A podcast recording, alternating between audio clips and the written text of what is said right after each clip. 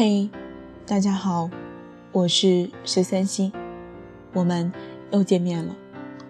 还是那句老话，我有故事，有酒，来了便坐下，听我娓娓而来。今天要给大家分享的文章来自林子树，名字叫做《我最不想嫁父亲这样的男人》。我们一生有两个家，一个是父母给我们的家，是原生家庭；一个是我们自己结婚之后建立的家，是新生家庭。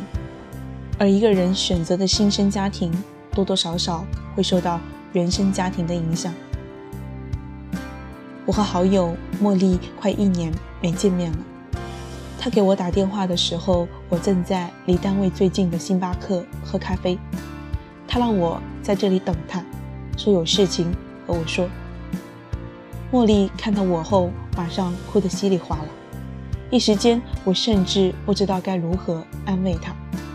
我慌忙扶着她说：“你这是怎么了？好像我借你钱还没还似的。”茉莉擦干泪水后说：“你还是这么损。今天我想和你说说我的父亲。”在茉莉断断续续的叙述中，我才知道她的父亲在前几天去世了。知道这个结果后，我有些惊讶地说：“叔叔的身体不是一直挺好的吗？怎么会说离开就离开呢？”茉莉告诉我，事情发生的太突然，她也有些不知所措。我刚想做些安慰，但是茉莉忽然歇斯底里地说。这辈子我绝对不会嫁父亲那样的人。我原本以为是茉莉的父亲不好，但是听完他的故事，我才知道自己错了。茉莉永远忘不了五年前那个夏日的午后，父亲拖着沉重的行李送她去魔都上海求学，在途经的车站中发生了一点小插曲。也就是那一刻，父亲诺诺的形象深刻地定格在茉莉的脑海里。事情是这样的：中途转站的时候，父亲帮茉莉买了一个冰激凌，在吃的途中，包装纸正好掉在了地上。在父亲弯腰去捡的刹那，正好碰上了车站的环卫人员。他们不仅勒令父亲捡起来，而且还要罚钱。茉莉气鼓鼓地说。只是不小心掉了，又不是我乱扔的，我们捡起来就行了，为什么还要罚钱？但对方根本不听茉莉的解释。父亲看到这种情况，就上去说：“领导，我们也不是故意的，要不你少罚点。”即便父亲这样委曲求全，人家还是不买账。最后，父亲微笑着交了罚款。看到他们离开后，茉莉哭了，她对父亲吼道。真没有想到你这么懦弱，在家里你可不是这样的人，真是丢死人了。茉莉说完后，父亲半晌没有说话。一路上，父亲像一个委屈的孩子，不知道该怎么表达他刚才的歉意。他坐在那里搓着手，样子有些滑稽。到学校后，父亲说：“孩子在学校里好好照顾自己，等有事情一定。”记得和我说。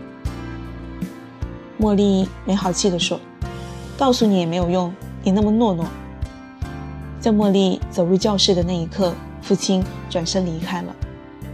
茉莉哭着说：“父亲这一辈子就是太懦弱。”但后来我才知道，他只是不想节外生枝，不想给子女带来丝毫的麻烦，因为要这样，所以他要承受着子女的误解。茉莉说：“父亲其实挺帅的，但是他从来不懂得收拾自己。”茉莉的父亲是一名建筑民工，每天都穿得非常破烂，但就是这个男人支撑起了整个家。大学毕业后，茉莉去工地看过父亲。那天，整个城市没有一丝凉意，像一个大蒸笼，让里面的人难以呼吸。茉莉看到推着小铁车的父亲。忽然之间，泪如雨下。父亲没有看到茉莉，他正在弓着腰努力地爬一个小上坡，汗珠子噼里啪啦地往下掉。茉莉走近后，父亲还是没有发现他，他流着泪说：“爸，别看了，咱马上回家。”父亲转过身看到茉莉后说：“你怎么来了？这工地太脏，快到旁边等爸爸。”父亲说完后，茉莉站在那里一动也不动。父亲只好放下了小铁车。那天，茉莉第一次请父亲吃饭，在工地旁边那个小餐馆里。父亲要了一瓶啤酒。饭店的老板说：“老李，今天太阳从西边出来了，舍得买啤酒了。”父亲笑了笑，算是回应。原来，在工地这些年，父亲从未舍得喝啤酒。今天之所以要了一瓶，是想告诉茉莉，她过得并不苦，免得他们挂念担心。从那一刻，茉莉仿佛在一瞬间读懂了父亲。在这个世界上，命运对很多人都太无情，他总是用自己喜欢的方式肆意妄为。茉莉的父亲病了，刚开始大家以为是普通的小病。直到有一天，父亲昏倒后，茉莉才知道事情没有想象中那么简单。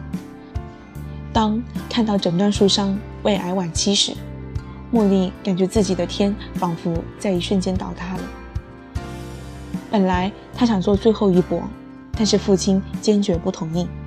他把茉莉叫到床前说：“孩子，你一定要听爸的话，千万不要再做没用的努力。我不想让你们人财两空。”怕这一辈子最大的遗憾就是没有看到你成家。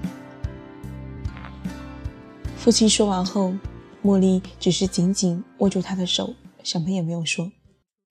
我有些伤感地说：“这真是一个伟大的父亲。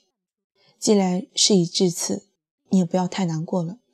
等你成家的时候，记得到叔叔墓碑前说一声。”茉莉说。像父亲这样懦弱、一直委屈自己、对家庭太好的男人，我绝对不会嫁。不是他不好，而是他太好，好到为了家庭都能心甘情愿地放弃自己的性命。其实每个父亲都是伟大的，他们用微薄的力量撑起一个家，不求家人的理解，但求家人都能幸福安康。他们的爱虽然没有母爱般轰烈。但却也像潜入夜的雨水，无声地滋润着家人。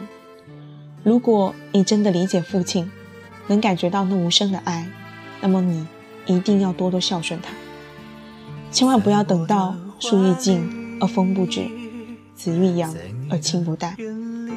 如果你爱他，就尽你最大的努力让他早些享福，而不是让他拼了命的燃烧自己来供养你。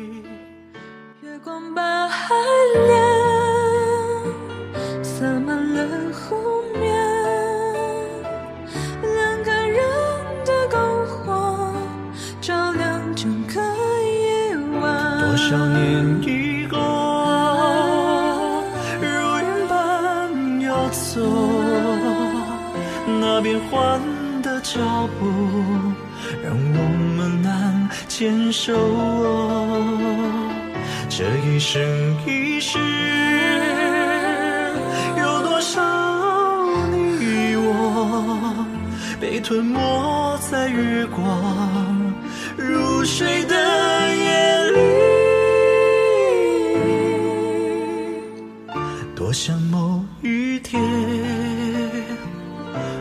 日又重谢，我们流连忘返在贝加尔湖畔。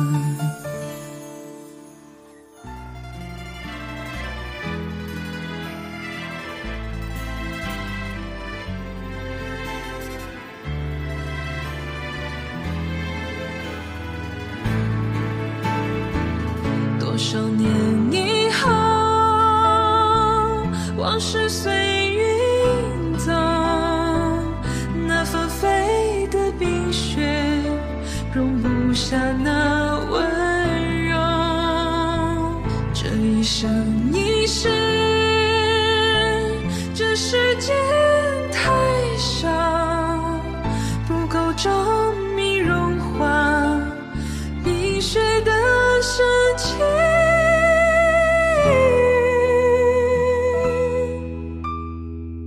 就在某一天，就在某一天，你忽然出现，你忽然出现，你清澈。在贝加尔湖畔。你清澈又神秘，